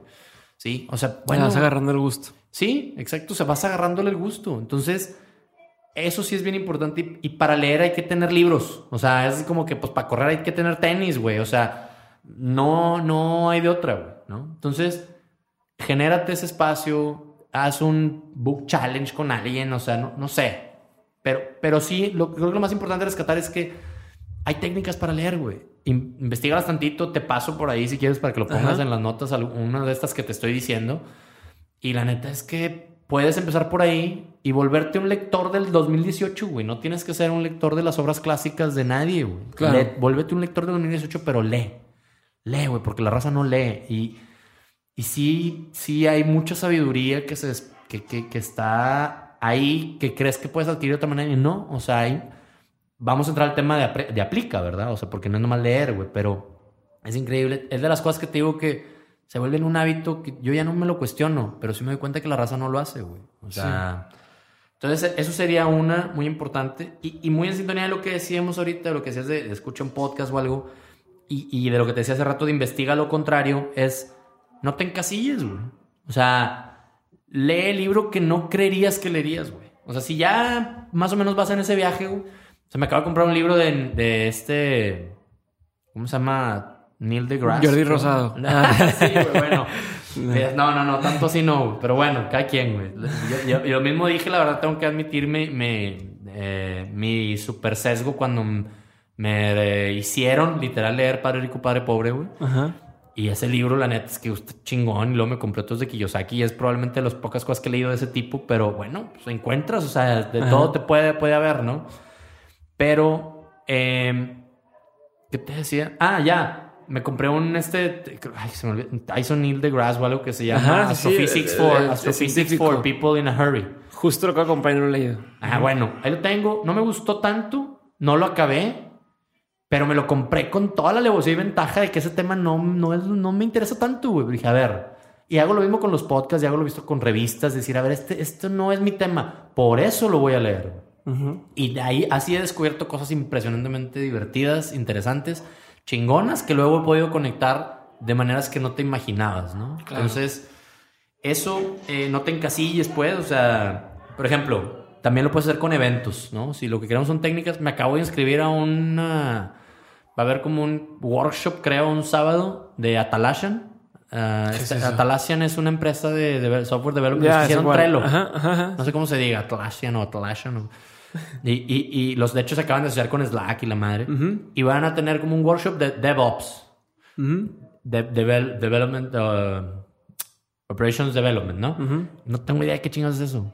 Pero Atlassian lo que yo he visto es que tienen mucho, o sea, traen un tema de, por eso traen Trello y de hacer con Slack, de, de su software, los principalmente lo que hacen es para que los equipos trabajen mejor. Ajá. Dije, bueno, güey, son estos, güey, los, los sponsors. Es gratis. No sé qué chingados es DevOps, me lo imagino. Seguramente lo he leído entre las tantas cosas que leo. Claro. Voy a ir, güey. Sí, a ver qué. a ver Voy a qué- ir. Así fui a dar con Arduino, güey, así hace años, ¿no? O sea, eso, genératelo de manera. No, y luego hay cosas que la gente esta no, no. Cuando tú ya lo, lo ves en un lado, o sea, la gente se mete mucho en su tema. Y entonces Sí. cuando, cuando estás tan, tan metido en tu tema, no ves muchas veces lo que, lo, cómo puede impactar ese tema en otros, en otros ambientes. Exacto. Entonces, cuando tú llegas ahí, a lo mejor tú ya lo ves con unos ojos distintos. Y dices, oye, eso me lo puedo traer para acá con otra cosa que no tiene nada que ver. Y es donde empiezas a hacer los, los, Las los- las uniones, las conexiones. ¿no? O sea, mucha gente usa, por ejemplo, el, el Business Model Canvas. Este Canvas eh, súper famoso de cómo hacer un, un emprendimiento así en cortito, Sí. que muchos lo usan para el tema de emprendimiento. Pero, por ejemplo, yo lo uso para consultoría. A mí me sirve mucho cuando yo con el director de una empresa, siento que le digo, a ver, según tú, ¿cómo dibujas esta empresa, tu empresa aquí? Está buenísimo. Y luego te paras con el otro director y le dices, a ver, según tú, ¿cómo dibujas la empresa? Y te empiezas a dar cuenta cómo cada director Las diferencias. ve diferente la misma empresa. Y luego ya, ahora sí vas y lo reflejas con ellos y les dices, mira, así es como todos ustedes ven su empresa. Y ay, güey, cambia la misma empresa que tú creías que era de servicios, el otro cree que es de productos y el otro cree que es otra cosa. Entonces, así es Totalmente. como empiezas a... Pero es una herramienta que se usa en un ambiente, pero con otros ojos y la sacas hacia otro, hacia otro Que ambiente. es, es, es lo que acabas de decir es el principio detrás de la disrupción, güey. O sea, de muchas empresas que, o sea, ¿por qué Uber desmadró el servicio a domicilio?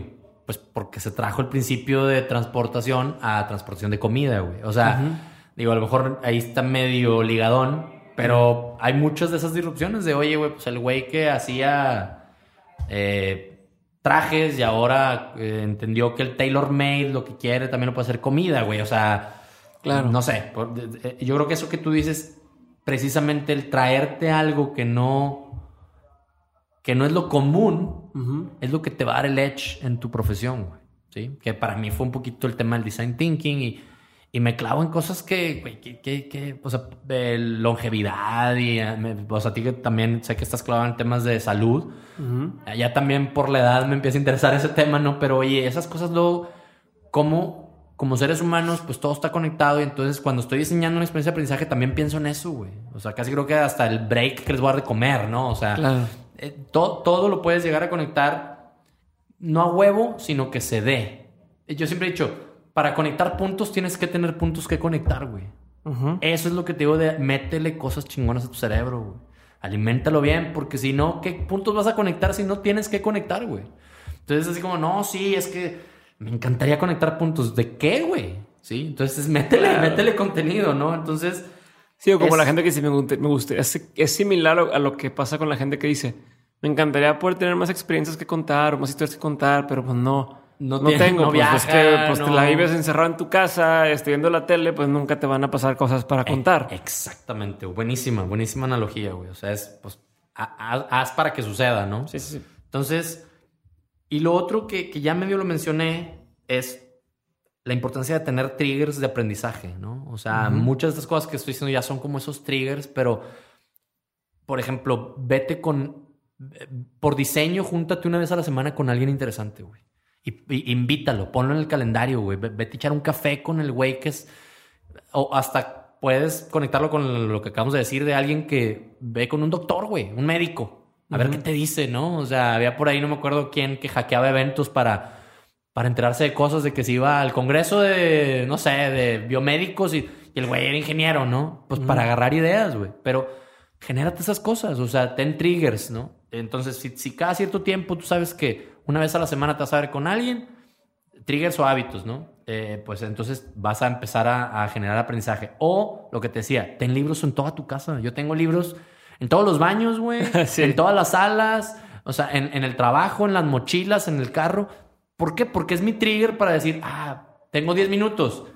En vez de pendejear, pues el libro me llama, ¿no? O sea, ten, tu, ten tu aplicación de podcast ya, este, Con varios eh, conectadita al. Bluetooth, güey, descargadito, que no tengas excusa. Ten ese trigger, ¿no? O sea, no sé, eh, eh, inscríbete, suscríbete a newsletters chingones, güey. O sea, es un trigger en el mail, ¿no?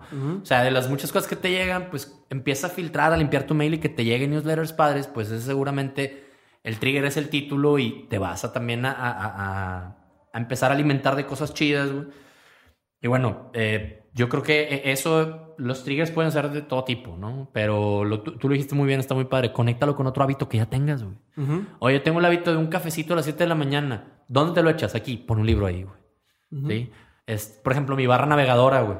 El de mi compu, güey. Ajá. Todo lo que está arriba son cosas de learning. Ya no está Facebook, ya no está LinkedIn. ya- Oye, tengo 10 minutos. Me voy a mi curso de Steve Martin, güey, de Masterclass, güey. O a otro de Coursera. O sea, es- eso, es, eso es como tener triggers, ¿no? Y yo creo que por, por último, eh, no bueno, no sé si por último, pero lo que decíamos ahorita, confía en el serendipity, güey. Ahí, ahí está la parte espiritual de todas estas técnicas que te acabo de decir. O sea, sí sucede, güey. O sea, la, la suerte no te llega por casualidad, güey. O sea, la suerte, es lo que te decía, conectar los puntos sí pasa, pero tiene que haber cosas para conectar, ¿no? Entonces, el típico de, no, hombre, güey, no sabes cómo me, cómo me pudo haber pasado esto de que, güey, conecté X con Y y resulta que Diego acababa de leer el mismo libro que yo. Qué casualidad, ¿no? Es casualidad y no, güey. Esas cosas te empiezan a pasar y cuando empiezan a pasar se vuelven adictivas, cabrón. Adictivas en el buen sentido de decir, güey, es, es esa sensación en- de, de mariposas en el estómago que sentías antes con otras cosas. Empiezas a decir, ¿cómo es posible, güey, que acabo de leer este artículo hace una semana? Hace tres días este libro. Hace un día este podcast. Y hoy, con este güey que me senté a tener esta conversación, me dijo algo que conecta las tres, güey. Madres. O sea, eso sí pasa. Pero tienes que confiar en que va a pasar. No te va a pasar al día siguiente de que leíste. No te va a pasar. A veces te va a pasar hasta meses. No sé cuánto tiempo después. Pero cuando empieza a pasar, es compounded, güey. No es, no es uno más uno, es dos. Es uno, es uno por dos, güey. O sea, no sé cómo decirlo, ¿no? O sea, no es uno, Uno más por uno igual a dos dos. sí, hablando de. O sea, no es uno más uno es dos, es uno más uno es tres, güey. ¿no? O sea, y eso te, te empieza a dar, pues, confianza. Te empieza a dar esa, esa confianza para acercarte a quien tú quieras, abrir conversaciones, güey. O sea, yo hago mucho, por ejemplo, ahorita lo estoy haciendo mucho en la empresa, ya lo hacía desde Cemex y, y es un tema en el que me estoy clavando ahorita, que es el tema de curation que te había dicho. Yo curo mucho para otros, güey, porque aprendo mucho. Entonces, de repente te puedo mandar un mail con de esta conversación, 10 cosas de que, güey, esto, esto, esto y esto, güey, para tu beneficio, vamos a decir, que también es para el mío. Eso lo hago con gente de innovación en la empresa, lo hago con gente comercial, lo hago con el CFO, lo, o sea, lo hago con...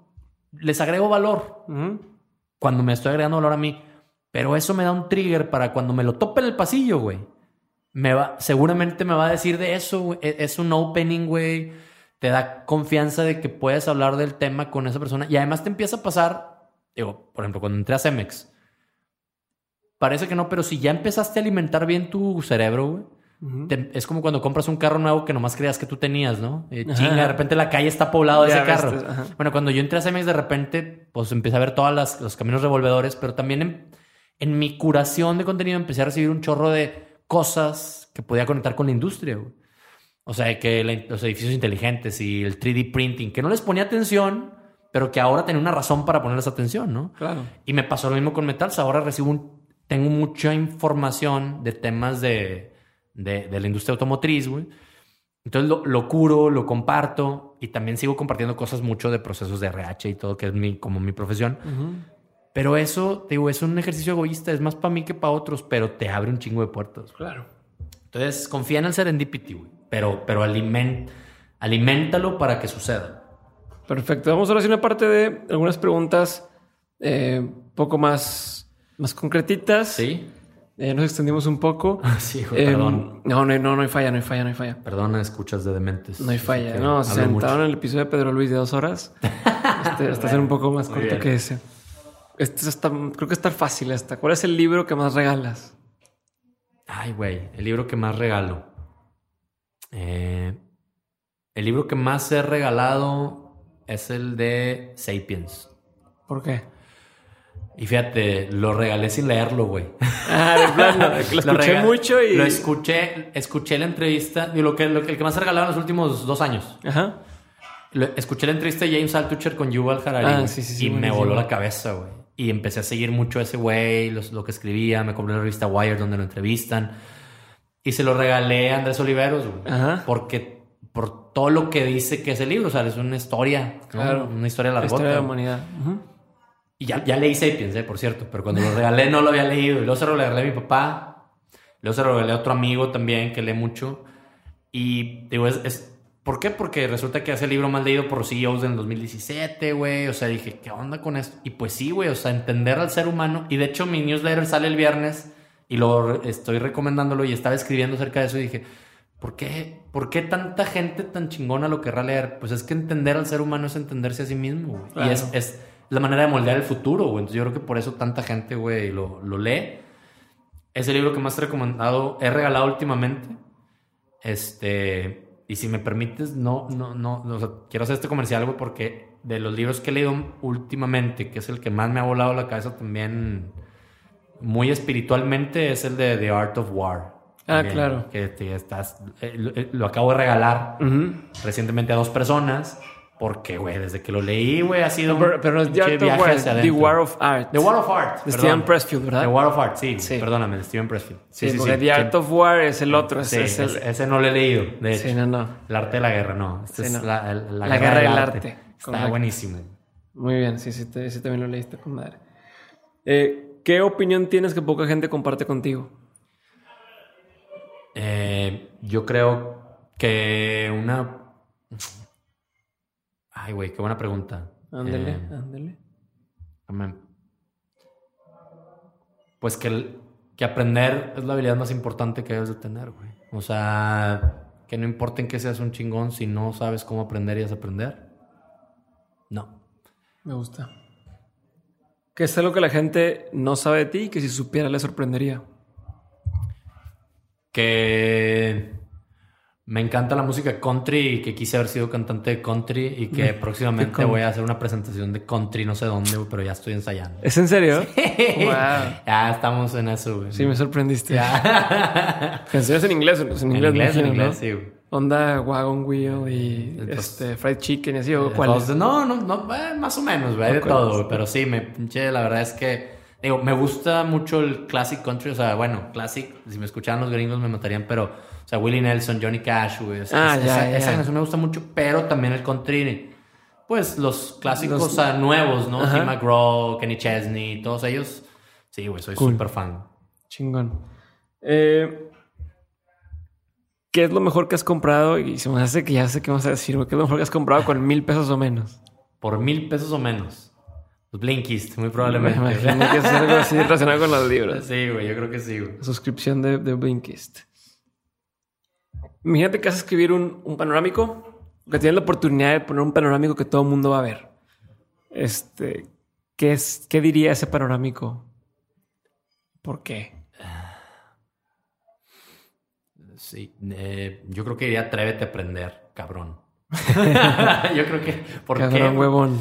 Este, y, y fíjate que pues, te- tengo muchas cosas que me gustaría decirle a, así como al mundo, güey. Pero esa, pues es la que más abarca, ¿no? O sea, es la, a lo mejor la, la más poco práctica o amplia, tendría que dar muchas explicaciones, pero creo que esa abarca otras cosas que quiero decir, como el no te la creas, Ya. o no sé, güey, ya no, no, te- ya no me quiero extender más, pero sí, atrévete a aprender, que es un daring, es un challenge, ¿no? Ok, ¿cuál es el, el peor consejo que has escuchado? Ay, güey, que he escuchado que me han dado. Bueno, pues. Cualquiera de eh, los dos. Yo creo que el peor consejo o lo- la peor creencia que, que- que he escuchado a gente insistir en ella es que lo único que necesitas es fuerza de voluntad. Para lo que sea. Súper bueno eso. O sea, el, el típico, y acabo de tener una discusión hace poco ahí en Manregio que me invitó Gaby a dar un una plática Ajá. de una hora. Una persona que dijo, ¿y quién sabe qué estábamos platicando de la importancia de aprender? Y, y en una conversación, y, y ella llegó y dijo, no, no, bueno, pero aquí lo, que importa es la voluntad. Le dije, no, no estoy de acuerdo. Sí, porque es que si no tienes voluntad, dije, no, es que hay gente que tiene voluntad y no puede, güey. O sea, si no todos estaríamos guapos, altos, mamados, este, flacos, sanos. O sea, ¿tú crees que la gente que, que, no está sana es porque no quiere, güey?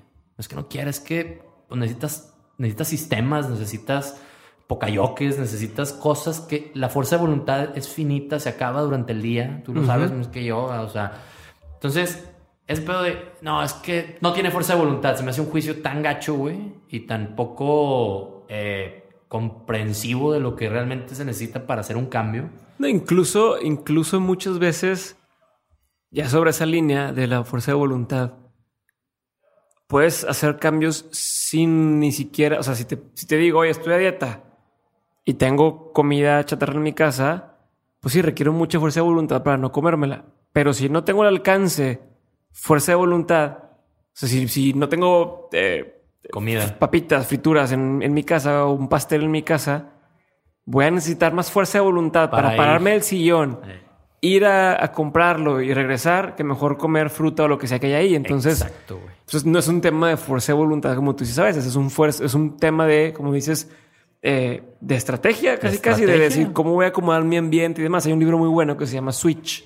No sé si lo has, si lo has leído. Sí, fue, de- el- fue el de- Books and Beers que estaba haciendo. Eh, no sé si te he platicado de eso, pero traigo un tema de platicar con un amigo mío, Tero Mollis, que él es el creador de Maltap, Ok. de las Cheves, Ajá. y él marida el libro que yo le sugiero. Llevamos Ok, dos de, de War of Art, Ajá. y el primero fue Switch, güey. Y justamente hacia allá, eso y mucho lo que dice Tim Ferris y, y, este güey, Ramit Sethi, o sea, Ujú. que automatiza Claro. tu vida, güey, para que no gastes fuerza de voluntad en lo que no es. Bueno, Pedro Luis, por ejemplo, está platicando con él el otro día y me dice, yo todo mi súper lo hago por ¿Quién? Pedro Luis. Ah, ya, ya, ya. Y se lo hago por Corner Shop, esta aplicación para pedir a domicilio, porque dice, así ya no me pasa el que vas al súper y, oye, pues se me antojó esto. Y se me él ya sabe, siempre va a gastar lo mismo, siempre va a pedir esto y se acabó. Totalmente. Entonces, o sea, lo tiene yo- automático, entonces no requiere fuerza de voluntad, simplemente es, es entras en modo automático. un sistema. Y eso, Eh, porque tienes el sistema y ya lo corres en automático. O sea, Así vences la fuerza de voluntad. Exacto. O sea, yo, yo creo que el que alguien te diga que no lograste un cambio así de chingazo porque no tienes fuerza de voluntad es un juicio inválido. Y lo más importante es que lo reconozca uno, güey. O sea, es decir, te, te castigas demasiado por la fuerza de voluntad.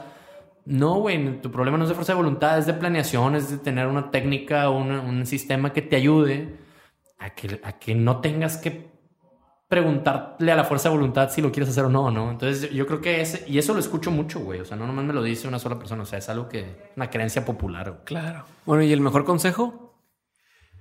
Yo creo que el mejor consejo que me han dado, eh, me lo dieron, me lo dio hace mucho tiempo Hugo López, este, director de Fuerte Origen, y luego me lo dijo de una manera que, que hace poco mi primo, un, compadre, Alfredo Hernández, también con el que platico mucho estas cosas, me, me, dijeron lo mismo, ¿no? De distinta manera, pero este, este güey me dijo, no tienes que ser congruente para darme el consejo. ¿A qué me refiero? Y eso me ha ayudado un chingo en muchas cosas en mi vida desde que me lo dieron hace años. Decir, a ver, yo antes creía que yo tenía que ser el role model, güey, para decirte que no te comas esa pinche hamburguesa que te va a hacer daño y yo, eh, tú me, bien me podías decir, tú comes hamburguesas, cabrón. Y, y, es con los hijos te aprendes bien cabrón eso. Decir, a ver, yo no tengo que ser el role model para decirte que algo está mal o que creo que algo está mal o que creo que puede ser mejor o en X o Y. O sea, si tú llegas tarde a una junta y yo te digo, oye, aguas con el horario, y tú me dices, tú siempre llegas tarde. Pues sí, güey. No te estoy diciendo porque yo lo hago. Yo estoy bien, no sé que estoy bien. También estoy mal, simplemente te Exacto. Entonces, mi, primo me estaba preguntando por algo y le dije, mira, güey, yo no siempre lo hago, pero te recomiendo que Me dijo, no, ah, ah, ni siquiera me acabar. Me dijo, no, no tienes que ser congruente para, para darme el consejo. Está con madre eso porque es como el permiso de ser mejor, de, de, darte permiso de, de que el otro sea mejor y también es un recordatorio para uno mismo, ¿no? Entonces, yo creo que ese es un súper consejo para alguien que es papá o el líder de gente o, bueno, con amigos, ¿no? También. Perfecto. Recomiéndame dos o tres cosas. Puede ser libro, puede ser película, puede ser aplicación. Ok. ¿Qué recomendarías? Bueno, no más para mí, sino para la gente que nos está escuchando, que me vayan a ayudar a, aprender más o aprender mejor. Ya. Yo te recomendaría, tomen el curso de Learning How to Learn de Coursera. Coursera. Eh, la doctora Bárbara Oakley. Es gratis, realmente pagas si quieres los, diplomas y el certificado. Son cuatro sesiones. Ahora en Collective eh, Academy estoy dando esa sesión de Learning How to Learn y está basado en ese MOOC. Y, güey, pues, neta son, no sé, ocho horas de tu vida que te van a dar no mames cuánto, güey. O sea, yo recomendaría mucho ese, ese como un curso. Eh, recomendaría ya, es que ya creo que muchos los hemos mencionado, ¿no? Blinkist, este, Switch. Eh, de libros, yo creo que eh, uno de los libros que más, más me ha gustado de este tema, eh, bueno, es en general a, Dan Ariely. Ajá, claro, buenísimo. O sea, Dan Ariely, que sus libros de, de, de Behavioral Economics en general puedes aprender mucho de cómo somos los seres humanos, ¿no? Cualquier libro de él, yo lo recomendaría como autor. Y de podcasts, pues recomendaría el episodio de Masters of Scale, que se llama el, el Lifelong Learner de... Ay, güey. Déjame te digo cómo se llama. Porque me estoy... Es, es, ese episodio en específico, bueno, Masters of Scale lo recomiendo de antemano como podcast. Soy el fan más número uno de todo el mundo, ¿no? Pero Infinite Learner con Barry Diller. Infinite Learner con Barry Diller, que es este el único podcast hasta ahorita Masters of Scale que tuvo que partirse en dos porque está largo. Ok. Y Masters of Scale con Reed Hoffman, este, para mí es prácticamente el benchmark de podcast, güey. O sea, eh, eh, en, producción, en el estilo, ¿no? Porque luego están las entrevistas, pero este en producción es el benchmark. Y con madre porque el cierre de la temporada 2 es este episodio.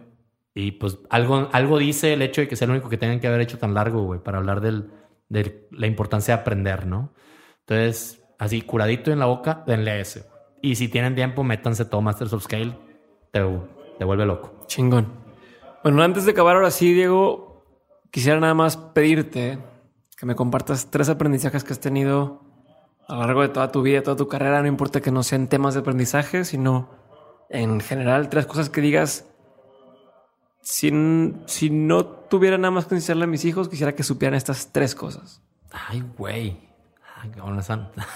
Muy bien.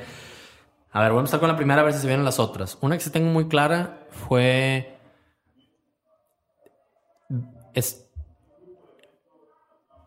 estate donde quieres estar. ¿A qué me- y eso es geográficamente, güey. Me tocó mucho estar en el extranjero y, cuando, y esto lo vivimos a lo mejor muchos en nuestra generación. Cuando te vas al extranjero parece que tienes que regresar triunfante, güey, y en hombros y, y es más, ni te regreses porque eres un fracaso, güey.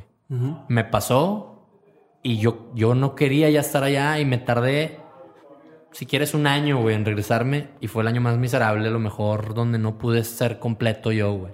Ok. Yo ya sabía que quería estar acá. Entonces, eso yo creo que pasa. Lo he platicado con gente que, que le tocan esas experiencias. Y es que, ¿cómo me regreso? Y, güey, pues sí, o sea, regrésate a donde quieras estar, güey. O sea, no estés. Neta, la gente que te quiere va a querer que estés cerca, güey. Entonces, no te confundas de a quién estás. Who are you pleasing, no? Porque además, pinche fucked up, estás chavo, güey. Crees que tienes que complacer a tu tío fulano o a tu tío merengano o al maestro perengano que te dio la recomendación para que te fueras a estudiar y cabrón, si es la mitad ya no quieres, regrésate a la chingada, acá te esperamos con brazos abiertos, la gente que te quiere, ¿no? Esa sería la primera, güey. Y esa la tengo muy claro porque fue una gran experiencia de vida. Dos, encuéntrale el gusto a tu trabajo. O sea, esto también lo tengo por ahí en el blog de, de- la primera vez que lo pude ver verbalizado en alguien fue cuando leí de Cal Newport, el de So Good They Can Ignore You. Sí. Que es, no importa qué, qué estés haciendo, si lo haces chingón, si lo haces como el, solo el 1% de la gente lo hace, te vas a apasionar, güey. La pasión se construye. Ajá. No, no nada más. Haz lo que te apasionan. Güey, lo que sea que estés haciendo, hazlo con madre. Y si lo haces con madre, te se va a construir, güey. Claro. ¿no? O sea, es, eso también yo creo que pues es algo de lo que me ha tocado vivir es súper importante. Digo, quiero nomás eh, recalcar un poquito eso y, y la gente tiende a, a no irse por ahí. La gente tiende a, es que esto no es lo que me gusta y no lo voy a hacer. O, o es que tengo que buscar mi pasión para poder realmente... O sea, tengo que saber qué me apasiona para poder trabajar en algo. Y muchas veces el proceso termina siendo al revés, ¿no? Eres muy... O sea, trabajas en algo, le echas ganas, te vuelves bueno y el ser bueno te hace sentir bien y te empieza a gustar y le agarras el gusto y, y se te hace cada vez más fácil. Entonces todo el mundo te voltea a ver como, wow, este güey lo hace súper bien. Y se vuelve apasionante. Y probablemente te va, a ir- te va a empezar a ir tan bien que lo otro que te gusta lo puedes meter de alguna u otra forma. O sea, las cosas se conectan, güey. Entonces, sí, yo creo que eso lo he aprendido justo en esta profesión, güey. O sea, yo no, no pensaba que iba a hacer esto cuando empecé a estudiar, güey, ¿no? Ni nunca me lo imaginé, pero le, le- le metí tanto cariño y me, me gusta tanto ya. No sé en qué momento pasó de ser mi chamba a mi vida, güey. Pero lo que sí es que le metes horas y le chingas, ¿no? Claro. Entonces eso yo creo que es una y do- dos cosas de, de- de trabajo, muy de trabajo. Una, procura dentro de todo lo que se pueda ser la misma persona que eres fuera que adentro de tu trabajo. O sea, dentro de la gran mayoría de las veces, a veces está cabrón. Lo decía también en el podcast este de, de las ventas, me olvida su nombre, Rodrigo. Pancho. Pancho. Pancho Mendiola. Perdón, perdóname, Pancho. Socio Este, en Nutrox. sí, Cheque perdón, Nutrox. perdón. Es el comercial. No sé por qué, este, no me puedo acordar su nombre. Este, hablando de técnicas de memorización. Que, que decía, bueno, a veces te tienes que disfrazar. Está bien, pero que sea la menos de las veces, güey. Y, y en, en tu trabajo, sé el mismo que eres afuera. Eso lo aprendí desde Fuerte Origen y he traído- tratado de traerlo cargando. Que el que eres adentro, güey, y, y que el que eres con tus amigos. Y eso, ojo, te, te puede alienar de ciertos Te va a pasar, eh, yo lo, yo lo veo, güey. O sea, si, si no eres político en las empresas, va a haber mucha gente a la que no le va a caer en gracia. Pero a los que les cae, o sea, los que entienden lo agradecen. El, el que Sí. entiende que este güey es así porque es así y e incluso me va a decir el precio final porque es el precio final, no me va a querer ver la cara o de que no, para negociar y al principio cuesta, ¿no? Como dices, Claro. pero, y, pero y- sí. y algo en relación con eso, y esto se lo escuché a Tim Ferris, dice, people like people with strong opinions. O sea, la gente no quiere, no- no- o sea, está bien ser el caime bien de todos, pero no, güey, cáele mal a la gente, güey. Ten una opinión fuerte. O sea, él lo pone con el ejemplo de un mesero que, ¿qué me recomienda? Todo está rico. No, güey. O sea, si alguien te dice, este platillo, ¿cuánto? ¿A poco no agradeces al güey que te dice, neta, no pida eso, pida esto? Ajá, de dice, yes, my man. O sea, bien, bien por eso. Ten opiniones fuertes, güey. Entonces, y esas opiniones, trata de mantenerlas, güey. O sea, con tus amigos. El te digo que te puede alienar porque de repente a lo mejor, pues con tus amigos, no les vas a caer bien, güey. Porque vas a empezar a tener opiniones fuertes y no eres el caime bien de todo mundo, güey. Entonces, eso lo digo porque lo aprendes más en el trabajo, ¿no? Es donde cuesta más a veces ser uno mismo. Y lo otro, eh, consejo para mis hijas, güey, o sea, la lealtad laboral se define por dar todo lo que tienes mientras estés ahí y no por pasar ahí toda tu vida, güey. Eso para mí es lealtad laboral, güey. Entonces, quien no lo entienda así, pues yo creo que está fucked up, güey. O sea, ¿qué chingas me quieres aquí 20 años dando a medias, pudiéndome tener 3 o 5, dándote el pinche extra mile todos los días, güey? Eso es lealtad laboral y creo que poca gente lo entiende. Desde mi punto de vista, esas son las cosas que he aprendido y que me han dado resultado y he visto en otros, ¿no? Entonces, pues eso, güey, se me ocurre, güey, como cosas que he aprendido últimamente. Chingón. Muchas gracias, Diego Laines, por estar el día de hoy aquí en Dementes. Gracias a ti, güey. Eh, lo pasé muy gracias bien. por todos tus, tus consejos. Bueno, obviamente vamos a esperar eh, todo el tema de la- lo- los recursos que me dijiste. Van a estar todos mencionados en el blog y demás para que los chequen. Chequen su podcast, cómo, cómo encuentran tu podcast, Diego, cómo encuentran ahorita- tu página, cómo está- encuentran todo lo tuyo. Bien, gracias. Ahorita está diegolines.com.mx. Ahí puedes ver pues, lo de los books and beers que te acabo de decir, el podcast, el blog y pues las iniciativas que vayan saliendo ahí van a estar. Este, estoy muy activo en LinkedIn, es donde más estoy. Ahorita estoy, sí, activo Sí, en que ahorita ya Instagram. no hubo tiempo de hablar de LinkedIn, pero era un tema, un tema que queríamos platicar. Luego hacemos cápsula chiquita si quieres. Este, pero sí, ahí es donde más me pueden encontrar, donde más activo estoy. Y ahorita justamente estoy empezando también a, a dar un poquito esos, o sea, ya a formalizar el tema de Learning How to Learn como un servicio. O sea, ya más allá de collective, ¿no? O sea, eso, el tema de curation también próximamente. Estoy, mi idea es grabar un, un bueno, termin- sacar a la luz a finales de este año un curso de curation gratis. Chingón. Este. Y Puedes, pues, sacar- bueno, puedes sacarlo con Dementes University. ándale, muy bien, me parece muy bien. Ahí te- tenemos definitivamente que hablar de eso, porque Ajá. creo que nos, nos habíamos tardado en tener esta conversación. Y pues además de, de las coincidencias obvias del nombre y de los podcasts, tenemos otras cosas en las que coincidimos bien chido, güey. Chingón. Me acuerdo de Vargas Llosa, güey, también. que Definitivamente. Con madre. definitivamente. Muy bien. Este, pero si quieren saber de eso que acabo de mencionar, escuchen el episodio que grabamos para Dare to Learn. Exacto. Ahí, la verdad, sí, güey. Escuchen ese episodio si quieren saber más de Diego. Estuvo con madre. Listo, muchas gracias y nos vemos el siguiente episodio.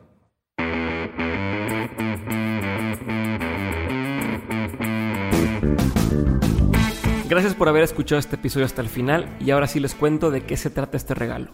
En noviembre Diego va a estar impartiendo dentro de Collective Academy el curso Learning How to Learn y una persona va a poder ganarse una entrada a las sesiones de forma completamente gratuita. La única condición es que la persona viva en Monterrey o pueda trasladarse para tomar el curso y de preferencia que sepa inglés porque la mayoría del curso es en este idioma. Los detalles van a venir en la foto de Diego en nuestra cuenta de Instagram, así que les deseo mucha suerte y pronto vamos a anunciar a los ganadores. Las clases empiezan el 6 de noviembre, así que apúrense a participar. Y por último, antes de que se vayan, les vuelvo a recordar, entren a dementes.mx diagonal rifa para poder participar en el giveaway masivo que estamos haciendo a partir de hoy y hasta el 10 de noviembre. Los premios son muchos, los ganadores son pocos, así que participen lo antes posible para poder ganar. Yo soy Diego Barrazas, esto fue un episodio más de Dementes y nos escuchamos a la siguiente. Mucha suerte, mucho éxito y ya es momento de que seamos más los locos.